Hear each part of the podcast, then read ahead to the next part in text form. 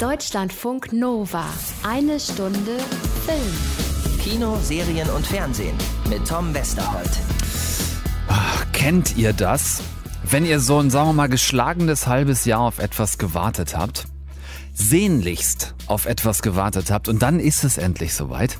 Diese Woche passiert's. Diese Woche kommt endlich der Berlinale Sensationserfolg Systemsprenger auch für euch alle in die Kinos. Nora Fingscheids Debütspielfilm über ein neunjähriges Mädchen mit massivem, wirklich beängstigendem Aggressionsproblem, für den Fingscheid direkt den Alfred Bauer Preis der Berlinale gewonnen hat, mit einem Debütfilm. Wir haben die Regisseurin bei uns heute Abend, freue ich mich riesig drüber und ihr euch ab jetzt drauf. Dann löst Anna Wollner ihr Versprechen ein und bringt uns Brad Pitt aus Art Astra mit und damit dann immer noch nicht genug in Sachen Stars heute Abend. Ich sage nur Downton Abbey. Ihr als Hardcore-Fans wisst natürlich, dass diese Woche endlich der Kinofilm zur Serie startet. Ich habe den schon gesehen und mit zwei der Hauptdarsteller gesprochen, mit Hugh Bonville und Sophie McShera über dieses Serien-Comeback in Kinoform. Könnt ihr euch also nur schlecht beklagen, hauen wir rein. Wie aufregend. Scheint eher Geldverschwendung zu sein. Oh, wie großartig. Deutschlandfunk Nova. das?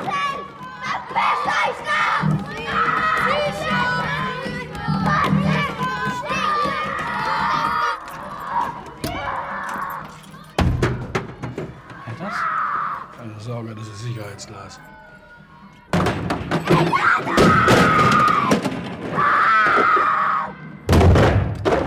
Ich weiß nicht, ob ihr schon mal Angst vor einem Kind hattet, einem neunjährigen Mädchen, ganz genau genommen.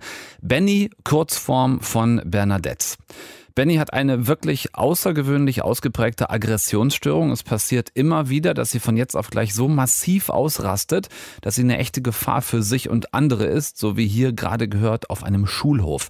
Das wiederum kommt nicht so oft vor, weil Benny grundsätzlich nicht oft zur Schule geht.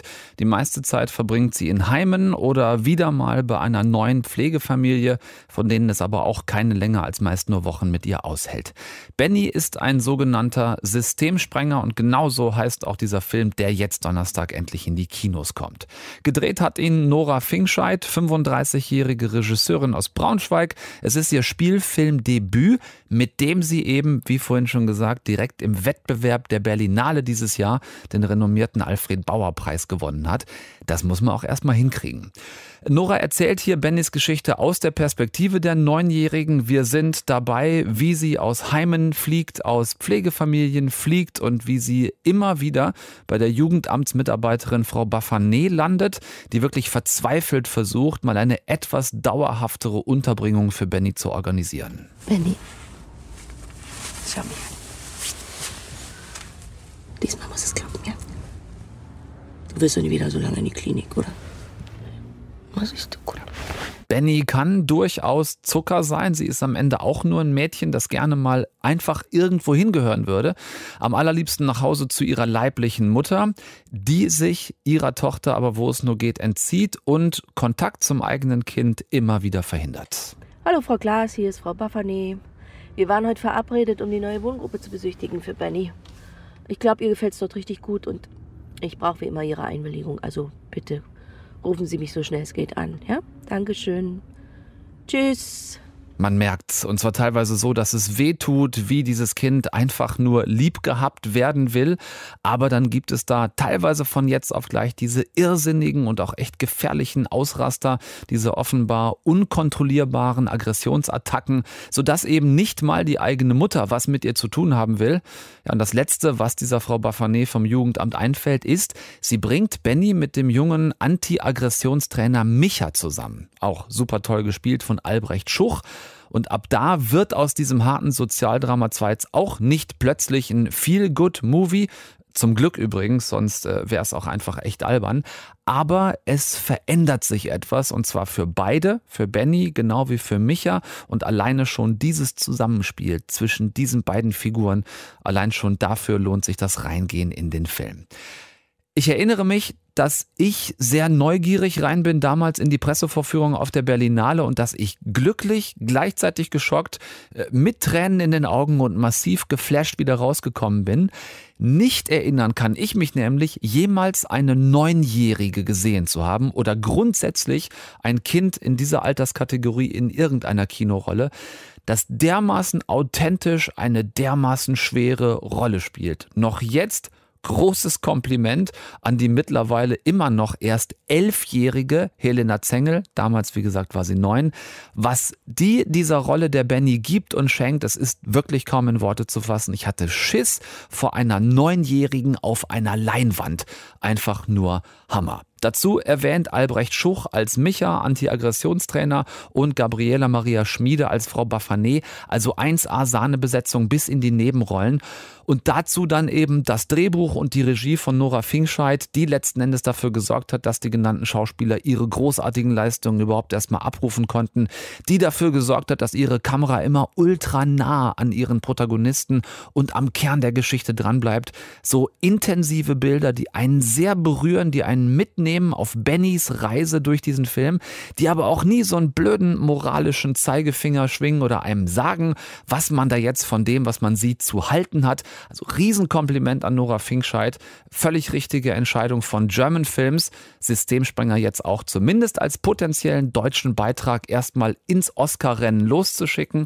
Und äh, ich freue mich sehr, dass wir die Macherin dieses Films gleich hier bei uns haben. Nora Finkscheid gleich in eine Stunde Film. Deutschlandfunk Nova. Eine Stunde Film. Nora Finkscheid ist die Macherin, die Autorin und Regisseurin dieses wundervollen Films Systemsprenger, über den wir gerade eben gesprochen haben. Ich hatte sie euch als Gast versprochen und da ist sie. Grüße dich. Hallo. Schön, dass es klappt, dass wir ein knappes halbes Jahr nach der Berlinale über diesen äh, tollen Film sprechen können. Es ist dein Spielfilmdebüt. Du hast vorher eine ganze Menge Kurzfilme gedreht, ich glaube sieben waren es ähm, und hast dann für dieses Spielfilmdebüt, das im Wettbewerb der Berlinale gelaufen ist, den Alfred Bauer Preis bekommen. Was muss das für eine Fort von ähm, Kompression gewesen sein, in relativ kurzer Zeit diesen Output zu kriegen von diesem Film? Das war schon wild. Also die zehn Tage der Berlinale, die sind um mir vorbeigerauscht und eher das Echo danach war so, dass ich es überhaupt verarbeiten konnte. Also währenddessen war das einfach der totale Wahnsinn. Der Film war auch relativ kurz vorher fertig geworden. Also ich glaube drei Tage oder vier Tage vor der Premiere wurde das DCP ausgespielt und wir sind eigentlich alle noch völlig im Arbeitsmodus da reingeschlittert. War aber toll. Mhm. Der Alfred Bauer Preis ist ja nun auch nicht irgendein Preis der Berlinale, sondern einer für neue filmische Perspektiven. Was hat dir das nochmal bedeutet? Vielleicht im Vergleich zu, ähm, ja, Regiepreis, tolle Regie gemacht, aber das mit den, mit den neuen Perspektiven hat ja ganz unmittelbar auch was mit dem Film und mit der Machart des Films zu tun. Ja, das ist eine totale Anerkennung. Also ich freue mich, dass der Film so gesehen wird. Wir haben natürlich auch versucht, was zu machen, was wir persönlich so noch nicht kannten. Das ist ja aber eigentlich immer die, der Anspruch, wenn man was erschafft. Ob das dann aufgeht oder nicht, liegt am Ende eh im Auge des Betrachters. Mhm. Ich habe mich gefragt, ob du ähm, dieses Thema, ähm, über das wir gleich natürlich ausführlich noch sprechen müssen, ähm, ob du es auch deshalb gewählt hast, weil man dieses Film Thema zumindest in Teilen dokumentarisch angehen und umsetzen kann und das ja etwas ist, wo du auch schon einiges an Vorerfahrung hattest. Also hat das einen Ausschlag gegeben? Nee. Also, ähm, nee, ich komme vom Spielfilm. Mhm. Das ähm, denkt man manchmal gar nicht, weil der erste Langfilm eine Dokumentation war, aber ich habe mit szenischen Kurzfilmen angefangen. Ich habe auch in Ludwigsburg Spielfilmregie studiert. Da sind die Gewerke getrennt und die Figur von Systemsprenger, die begleitet mich eigentlich schon seit ich Filme machen will. Also ich wollte immer was machen über ein wildes, aggressives und nicht nur niedliches und nicht Pippi Langstrumpf-mäßiges, sondern wirklich auch gefährliches Kind mhm. und hatte nie eine Geschichte dafür. Mhm. Kind aber, oder, oder direkt auch mit ähm, Mädchen im Hinterkopf? Mädchen, aber gar nicht ähm, aus einem Konzept heraus, sondern einfach, glaube ich, weil es mir persönlich näher ist und mhm. ich auch ein sehr wildes Kind war und das immer noch gut erinnere, wie es sich anfühlt, wenn man Erwachsenen auf die Nerven geht. Ähm, und ich habe eben sehr viel später erst angefangen, das Drehbuch zu schreiben, Aber den Spielfilm darüber, den wollte ich eigentlich schon immer machen. Mhm. Jetzt sagst du, du wolltest immer schon einen Film machen, also auch einen Spielfilm, ähm, über ein, ein wildes äh, und auch nicht immer nur niedliches Kind, beziehungsweise Mädchen ganz explizit. Du hast wenn das stimmt, was ich gelesen habe, sehr lange am Drehbuch gearbeitet. Ich habe was gelesen von ungefähr fünf Jahren. In dieser Zeit, ja. wie und wo hast du recherchiert für dieses Thema? Also äh, der Startpunkt zum Drehbuchschreiben, der war während eines Drehs für einen Dokumentarfilm für die Caritas über ein Heim für wohnungslose Frauen. Und das war eigentlich eine Institution, die man vielleicht eher als eine Endstation, zumindest für manche Bewohnerinnen, beschreiben würde. Also kein besonders hoffnungsvoller Ort. Und in dieses Heim, da zog eines Tages ein 14-jähriges Mädchen ein. Das hat mich so geschockt, dass ich die Sozialarbeiterin gefragt habe, was macht denn eine Teenagerin hier? Und die meinte nur, ach, die Systemsprenger. Die können wir immer aufnehmen am 14. Geburtstag. Und das war dann für mich endlich der Startschuss, weil ich damit eine Geschichte gefunden habe für eben diese Figur, die ich bei mir hatte. Ähm, und es begann eine Zeit von, ich glaube, vier Jahren Recherche, Schreiben, Recherche, Schreiben, immer so abwechselnd. Ich habe angefangen erstmal in einem Kinderheim, in einer Wohngruppe in Berlin zwei Wochen zu leben auch und mitzuarbeiten und habe das dann immer so ausgeweitet. Ich war dann noch in einer Kinder-Jugendpsychiatrie, in einer Inobhutnahmestelle, in einer Schule für Erziehungshilfe, so und habe möglichst versucht, lange Zeit an einem Ort zu verbringen. Ich habe mir vorgestellt, wenn ich dieses Drehbuch geschrieben hätte, dann hätte ich das vermutlich irgendwann fertig gehabt und hätte gedacht, ja, das ist eine wirklich tolle Story, Blöderweise werde ich aber niemals jemanden finden, der diese Hauptrolle spielen kann. Ja, so ging es mir auch. Also ich habe das immer geschrieben, dachte, niemals werden wir so ein Mädchen finden. Und wenn wir das Kind finden, das das spielen kann, werden die Eltern dem niemals zustimmen. Aber irgendwie musste ich halt trotzdem dieses Drehbuch schreiben. Und als wir dann ein Jahr vor Drehbeginn angefangen haben, Kinder zu casten, dann war Helena tatsächlich Mädchen Nummer sieben im Casting. Und das war, ich dachte, ach, das kann ja nicht wahr sein. Also Michael Hanecker 6500 Kinder gecastet für das Weiße Band oder die Darden-Brüder 650 für Der Junge mit dem Fahrrad. Ich kann jetzt nicht bei Nummer 7 aufhören. Mm, und habe dann zumindest noch 150 weitere Mädchen gecastet. Äh, aber irgendwann musste ich es einfach aufhören, weil ich habe gemerkt, dass ich eigentlich alle nur mit Helena abgleiche. Ja. Das ist vielleicht das, was ich vorhin meinte mit der Frage nach dem dokumentarischen Ansatz, weil ich das Gefühl hatte, mit dem Film logischerweise auf der Berlinale das erste Mal gesehen. Vorher gab es keine Möglichkeit. Wir saßen also in dieser Berlinale Pressevorführung, haben den gesehen. Und das dokumentarische Gefühl entstand bei mir dadurch, dass ich so gesehen habe, wie du ganz viel äh, mit der Kamera beobachtest, was passiert. Zumindest dieses Gefühl vermittelst. War Helena dieses Mädchen, was man vielleicht romantisiert rein interpretieren möchte, die von sich aus so viel angeboten hat, dass du laufen lassen konntest? Oder war es auf der anderen Seite wirklich diese ganz explizite Arbeit miteinander, jeden Schritt, jeden Blick von ihr so lange durchzuproben, bis er so sitzt, wie du ihn haben wolltest? Also es war tatsächlich beides. Ähm, ich habe jetzt das Drehbuch nochmal gelesen, weil es gerade veröffentlicht wurde und habe mich gewundert, wie nah der Film am Drehbuch ist. Also beim Set dachte ich eigentlich immer, dass wir auf Basis der Szenen improvisieren. Am Ende ist es ehrlich gesagt fast 85, 90 Prozent geschrieben. Ähm, manche Tage haben wir aber auch laufen lassen. Also es gibt so eine Szene, wo die Kinder Zähne putzen und sich gegenseitig mit Zahnpasta bespucken. Und das kannst du natürlich nicht genau inszenieren, sondern musst irgendwie äh, dem, der Magie ihren Lauf lassen, die in dem Moment entsteht. Aber manche Sachen mussten wir auch ganz, ganz, ganz präzise mit vielen, vielen Wiederholungen drehen. Wie hast du das geschafft, dass ich im Kino sitze und Angst vor diesem Mädchen habe?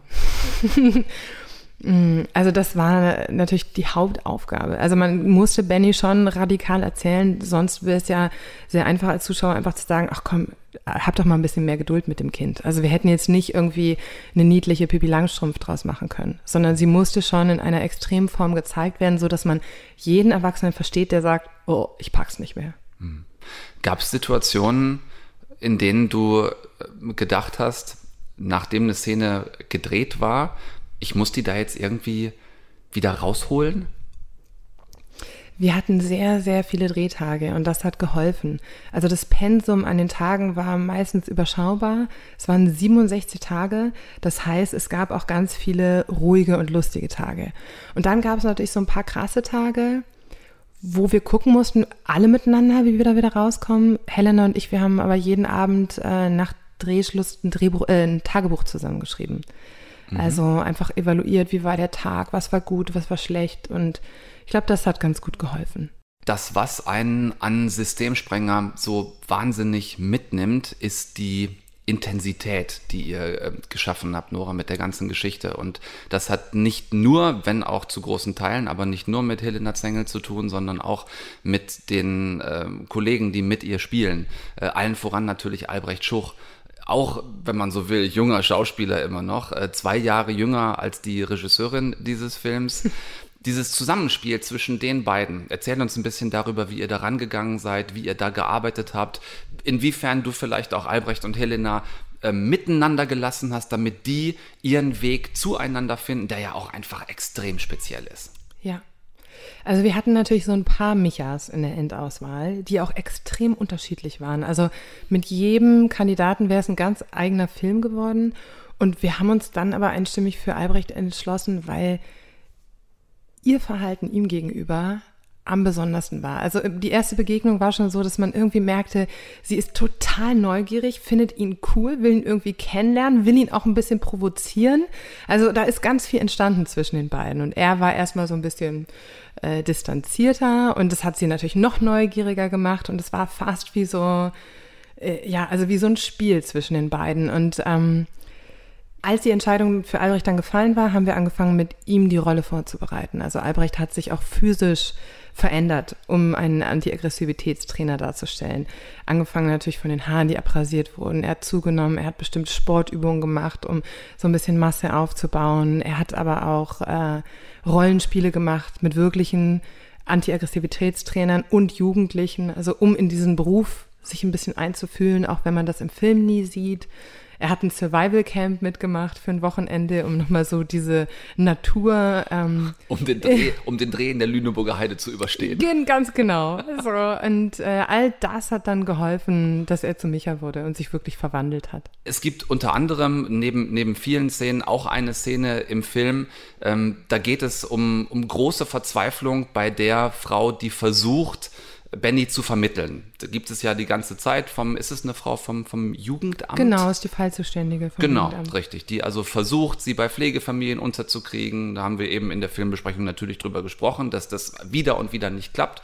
Und da gibt es, gibt es große Verzweiflung. Und ich finde, dass dir auch diese Szenen jedes Mal so gelingen, dass man einerseits mitleidet, das Ganze aber nicht ins Pathetische abdriftet. Wie viel Feinjustierung war da nötig? Wie oft hast du teilweise diese Einstellungen gedreht, in denen es genau darum geht, Emotionen zu vermitteln, ohne dem Zuschauer zu sagen, ich sage dir jetzt, was du zu fühlen hast?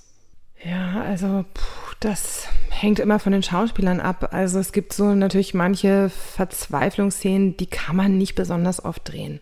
Also es gibt ja fast bei allen Protagonisten so einen Moment, wo er oder sie an seine Grenzen kommt und manche Schauspieler können das oder wollen das auch nur so zwei, dreimal machen. Und da muss man eben im Schnitt gucken, können wir damit arbeiten. Manchmal geht es ein bisschen mehr, aber viel mehr ist dann auch nicht mehr sinnvoll, weil das sind ja echte Emotionen, die da hochkommen. Ähm, und da muss man auch ein bisschen behutsam sein. Hm. Wie bist du da im Schnitt? Wie versöhnlich bist du, wenn du das Gefühl hast, eine Szene vielleicht nicht häufig genug gedreht zu haben oder auf der anderen Seite so viel, so viel gutes Material von einer Szene zu haben, dass du dich nur schwer entscheiden kannst? Naja, also erstmal habe ich einen ganz, ganz tollen Schnittmeister, mit dem ich zusammenarbeite, der Stefan Bechinger, und wir haben auch schon vier oder fünf Filme zusammen gemacht oder vielleicht sogar mehr, müsste ich jetzt mal zählen. Und Stefan ist jemand, dem ich total vertraue und äh, das ist, glaube ich, auch ein gutes Miteinander. Also wir sind beide irgendwie sehr streng mit dem Material und wenn es nicht gut genug ist, dann muss es halt raus. Und wenn es ganz gut ist, aber es tut dem Film nicht gut, dann muss es auch raus. Also es ist auch vieles geflogen, was uns natürlich leid tut, aber irgendwann, also manchmal ist es fast, als gäbe es nur eine Möglichkeit, wie ein Film werden kann und man muss die finden.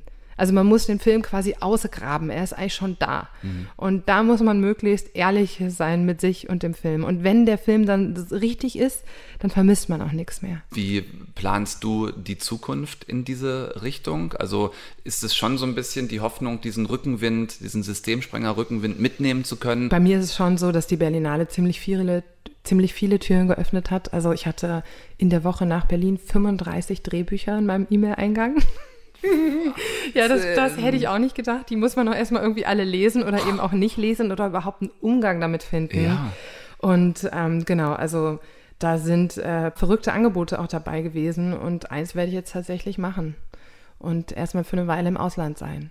Ähm, und dann ist eher die Frage, wann finde ich die Konzentration, meine eigenen Sachen wieder zu schreiben. Ich habe schon auch eine Geschichte, die ich unbedingt selber schreiben möchte, die ich schon seit zwölf Jahren mit mir rumtrage. Also ich bin da ein bisschen wie so eine Schildkröte, die sehr langsam vorankommt. Genau, das ist jetzt aber, das sind ja Luxusprobleme, da jetzt die Balance zu finden. Das sind vielleicht Luxusprobleme. Trotzdem äh, lasse ich dich nicht einfach so gehen bei dem Teaser werde etwas machen, mich im Ausland aufhalten, ohne dass du wenigstens noch eins, zwei Dinge dazu sagst, die du dazu sagen darfst. Darf ich noch gar War nicht das so schon sagen. alles? Ja. Ausland? Genau. Nicht mal welches Ausland? Nee, nicht mal welches Ausland. Spannend. Wann geht das los, dieses Projekt X? Am Samstag. Am Samstag? Ja, Okay, das ist relativ zeitnah. aber jetzt müssen wir mal gucken. Ja, ja, genau. Wann- Okay, also verraten, verraten darfst du nix? Oder willst du nix? Oder darfst du nix? Aber uns wenigstens sagen, wann es losgeht. Äh, der Dreh beginnt im Winter. Also ich fliege äh, jetzt dann wieder äh, rüber nach dem Kinostart. Bin jetzt zum Kinostart hier drei Monate in Deutschland und im Winter wird gedreht. So, ich interpretiere. Du sagst, ich fliege rüber. Das heißt, bei rüber fliegt man übers Wasser. Du drehst also entweder in Amerika oder Kanada oder ähm, irgendwo in Island oder sonst irgendwo hin, wo man irgendwo hin rüberfliegt. Vielleicht. Vielleicht, man weiß es nicht. Ähm, ich freue mich sehr, liebe Nora, dass dieser Film, den ich jetzt ein halbes Jahr lang äh, im Herzen mit mir rumgetragen habe, dass der jetzt endlich in die Kinos kommt. Ihr geht ab Donnerstag unbedingt in Systemsprenger. Ähm, guckt euch diesen Film an, leidet mit, freut euch mit über die Glücksmomente, die der Film hat. Äh, Er ist wirklich außergewöhnlich, feiert Helena Zengel und äh, ihre gesamten Kollegen in diesem Film und feiert bitte die Macherin Nora Finkscheid. Vielen Dank für den Besuch in eine Stunde Film. Vielen, vielen herzlichen Dank. Tschüss. So, und jetzt hängen wir die Information hinten dran, denn mittlerweile dürfen wir das sagen. Als wir das Interview aufgezeichnet haben, durften wir es noch nicht. Nora Finkscheid dreht im Winter in Hollywood. Kein Scheiß. Von der Berlinale nach Hollywood. Deutschlandfunk Nova. Eine Stunde Film. King Princess und Ain't Together. Ich halte es an dieser Stelle bewusst etwas kurz und knapp mit dem nächsten Film, über den wir reden wollen und sage einfach nur, wenn ihr ein wirklich gutes und vom Genre her eher seltenes Science-Fiction-Drama sehen wollt. Denn das ist dieser Film deutlich mehr als ein Science-Fiction-Thriller, also ein wirklich gutes Science-Fiction-Drama sehen wollt, dann geht ab Donnerstag einfach rein in Ad Astra. Brad Pitt im Weltall auf der Suche nach seinem vor Jahren in einem streng geheimen Astro-Projekt verschollenen Vater, gespielt von Tommy Lee Jones, und äh, Donald Sutherland, nächste Legende, spielt auch eine wichtige Rolle zum Filmthema, wenn Top Secret zum echten Problem wird. Ich halte das deshalb etwas kurz, weil die liebe Anna Wollner den lieben Brad Pitt getroffen hat und wir viel lieber darüber reden wollen. Der Film, wie gesagt, ist eine Empfehlung. Ähm, was ich weiß über die beiden und ihr Treffen ist, dass einer der beiden vom anderen schwer beeindruckt war. Wer jetzt genau von wem, hört einfach selbst. Okay, ich muss zugeben, eigentlich habe ich immer gedacht, dass mich Hollywood-Stars nicht mehr beeindrucken können. Aber Brad Pitt, der hat es dann doch geschafft. Nicht ob seiner Coolness, sondern ob seiner Verbindlichkeit und Präsenz im Interview. Während andere A-List-Stars gelangweilt an die Decke gucken oder sich die Fingernägel sauber machen, ist Brad Pitt voll und ganz da, legt eine Präsenz an den Tag, die fast schon erschreckend ist. Jede Frage nimmt er gerne an, überlegt, antwortet präzise und pointiert und guckt dem Fragensteller dabei tief in die Augen. Zum Beispiel, als er erzählt, dass seine Eltern ihm früher eingetrichtert haben, die Zähne zusammenzubeißen und ja keine Gefühle zu zeigen. You scrape your knee, you cut your head, you just deal with it. You don't really even stop to feel it. Don't show weakness, always be strong, you know, don't be disrespected. What I what I've discovered is like not denying that you know you broke your arm and just moving on is a plus but the downside of that it's the same with your own personal feelings Ein Konzept, das er mittlerweile überdacht hat, denn Ad Astra ist nicht nur eine Science-Fiction-Weltraumsaga, sondern auch ein Film über toxische Männlichkeit und komplizierte Vater-Sohn-Beziehungen. Eine Rolle, die für Pitt genau richtig kommt, für die er jetzt reif genug ist und die er so vor ein paar Jahren noch nicht hätte spielen können. yeah i think it's an age specific in fact i wonder if um you know it's a more youthful audience who i mean i, I maybe not aware of their particular wounds from his children or haven't really experienced loss you know or really grie- uh, real grief yet if this would speak to them or not Ein Schelm, wer da was zwischen den Zeilen liest. Brad Pitt fühlt sich in der Rolle des Abenteurers einfach wohl. Nicht nur auf der Leinwand, sondern auch im echten Leben. moving out to LA, you know, from the Ozarks was a big deal. Loading up my car, not knowing anyone. I had $325 to my name. I mean, that was certainly an adventure. It's still an adventure. You know, all the things we embark on, really. Parenthood, I would say, is a big, crazy adventure. You're really tested. Nur in einer Rolle. Da werden wir ihn wohl nie sehen. Die des Superhelden. It's not my bag. Like, I was never a Star Wars guy. Right. I mean, this whole thing with, you know, the good guys and the bad guys. I, was, I, I even as a kid, I was, it just didn't speak to me. I liked Alien. Der Anna Wollner Brad Pitt.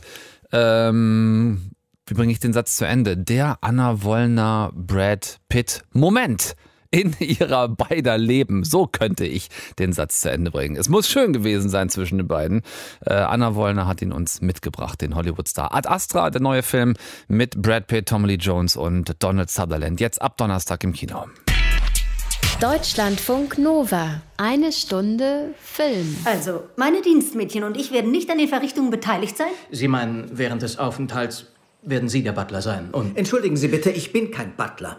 Ich bin der oberste Kammerherr seiner königlichen Hoheit. Unser Personal soll untätig sein? Bestimmt können Sie sich nützlich machen. Aber wie können Sie essen und sich umziehen auf Raby Castle, wenn der Chefkoch und die Kammerdiener und die Zofen alle hier sind? Wir haben von jedem zwei. Der Oberkammerdiener und die oberste Garderobiere werden bereits vor Ankunft ihrer Majestäten hier eintreffen, die einen Stallmeister, eine Hofdame, zwei Kriminalbeamte und zwei Chauffeure mitbringen. Der andere Chefkoch fährt von Raby nach Harwood. Vier Diener fahren mit ihm und die anderen vier kommen hierher. Haben Sie mich alle verstanden? Ja, nee, eher so gar nicht, denn große Aufregung auf Downton Abbey. Der König und die Königin erweisen dem Hause Grantham die Ehre. Es ist 1927, die Majestäten sind auf Staatsreise und ausgerechnet auf Downton Abbey soll Halt gemacht werden. Es müssen als Folge dessen ein royaler Lunch, eine Parade und ein Dinner organisiert werden und der Earl of Grantham, natürlich wie eh und je gespielt von Hugh Bonville, sinnt darüber nach, ob sein über sechs TV-Staffeln in die Jahre gekommenes Haus überhaupt noch einem königlichen Besuch gewachsen ist. Ich glaube nicht einmal Mama breche vor dem König einen Streit vom Zaun. Ich hoffe nur, dass er nicht zu früh eintrifft. Bist du sehr aufgeregt? Ein bisschen schon. Und du? Wirkt es unpassend, wenn es so wäre? Nicht auf eine Amerikanerin. Mama, wie gerade gehört, das ist die Countess of Grantham, immer noch von der gigantischen Maggie Smith gespielt. Die Frau wird bald 85 und ähm, ja, sieht dem königlichen Besuch, wie gerade gehört, mit extrem gemischten Gefühlen entgegen. Schließlich gehört ihre Cousine Lady Bagshaw zum royalen Gefolge und mit dem Aufeinandertreffen der beiden Old Ladies reißen auch Old Wunden wieder auf. Und dann kommt, wie gerade eben gehört, erschwerend hinzu, dass sich das Abbey-Personal mit dem furchteinflößenden royalen Haushalt rumärgern muss und beleidigt ist, denn da hat man schon den King und die Queen bei sich zu Hause und dann bringen die auch noch alles von zu Hause mit und man kommt gar nicht ran an den Hochadel. Ist die Monarchie nicht dafür geschaffen, dem Leben der Menschen einer Nation durch Pomp und Pracht Glanz zu verleihen? Ihr hört, es ist gut was los im Hause Downton und ich stand bei all dem vor der undankbaren Aufgabe, jetzt diesen Kinofilm in die sechsstaffelige Serie einordnen zu müssen. Ich bleibe da gerne ehrlich euch gegenüber. Ich kann's nicht wirklich perfekt, weil ich nicht alle sechs Staffeln gesehen habe. Es wurde mir alles irgendwann ein bisschen zu kostümig und ein bisschen zu royalig und familiärig und schicksalsschlagig und einfach etwas zu süßlich mit etwas zu viel Zuckerguss drüber. Das ist natürlich nur reine Geschmackssache. Was ich aber sagen kann, ist, es gibt im Kinofilm tatsächlich jetzt eine Menge Anspielungen auf alles, was in der Serie passiert ist. Es sind alle wichtigen Darsteller auch im Kinofilm drin und es ist ein wahrer Fanfilm geworden. Ein Downton Abbey Feel-Good-Film mit deutlich mehr Comedy-Ansatz als in der oftmals doch eher drama-orientierten Serie.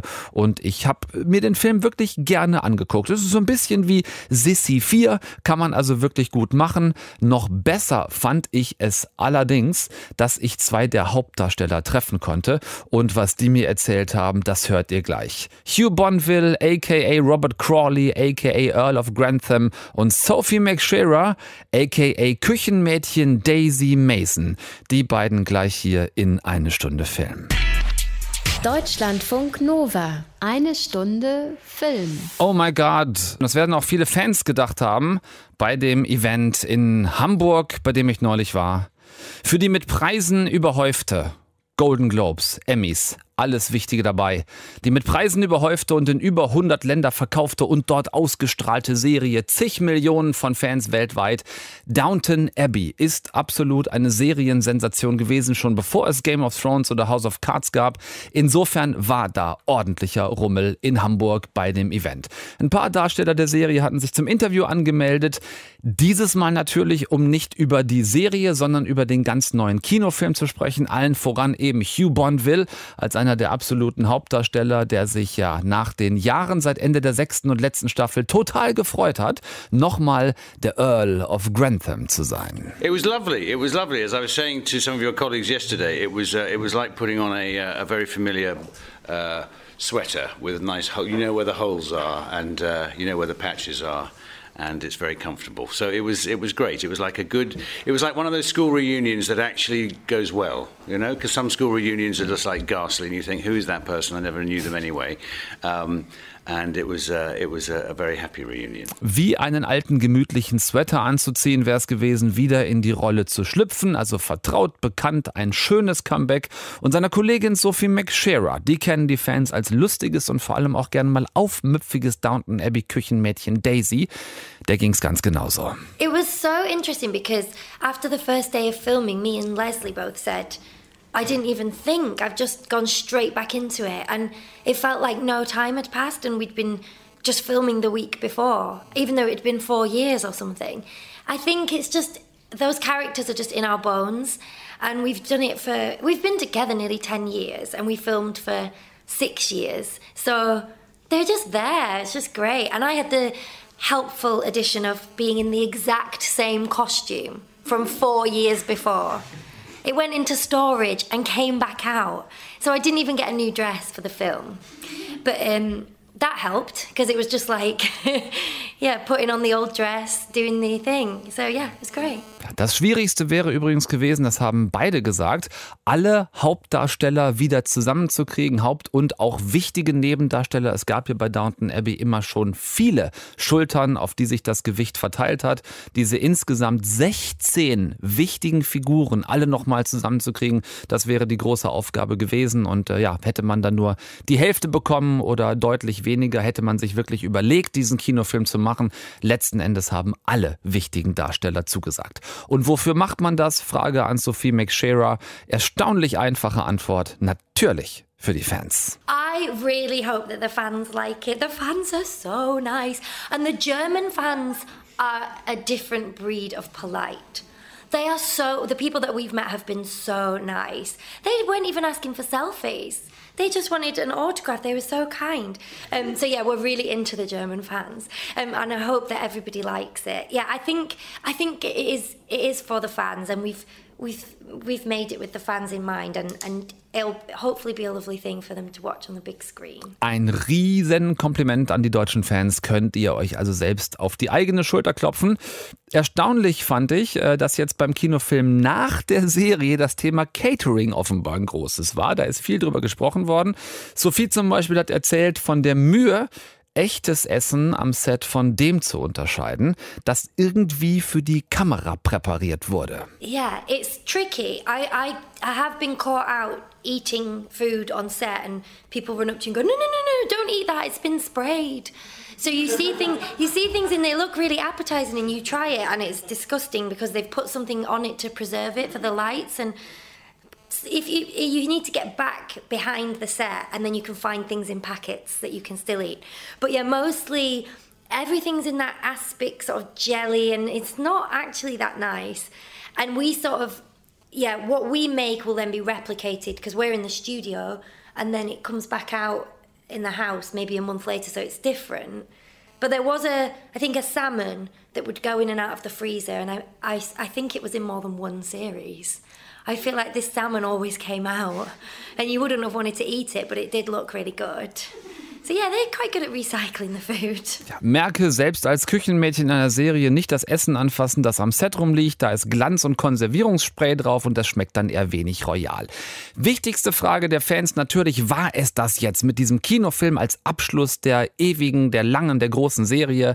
Man weiß es nicht. Angeblich soll Mastermind Julian Fellows nicht abgeneigt sein, noch einen weiteren Kinofilm zu drehen, wenn dieser jetzt Erfolg hat. Und auch die Stars haben zumindest schon von der Idee gehört. Ihr könnt also die Daumen drücken. Vielleicht geht's auch nach dem Kinofilm Downton Abbey nochmal weiter mit einem weiteren Kinofilm. Ich lasse euch mit dieser Hoffnung jetzt alleine, sag äh, auf Wiederhören bis nächste Woche. Dann wieder auch mit einem Granatengast, einem fantastischen einen, der die anderen drei fantastischen zu Hause lässt, der nämlich wieder synchron gesprochen hat, auch im zweiten Angry Birds Film. Ich verrate nicht, wer es ist, aber freut euch einfach auf einen echten Mikrofonprofessor. Tom Westholt ist raus für heute. Wir haben nicht über den neuen Rambo-Film gesprochen. Ganz einfach, kurzes Stichwort, alberne, ärgerliche Sperrfrist bis zum Donnerstag, bis zum Starttag. Deswegen kein Wort zu Rambo, ist der Verleih tatsächlich wie auch sonst selbst schuld, wenn man sich diese Sperrfristen immer wieder ausdenkt, die äh, bis zum Kinostarttag gehen. Können wir nicht drüber reden.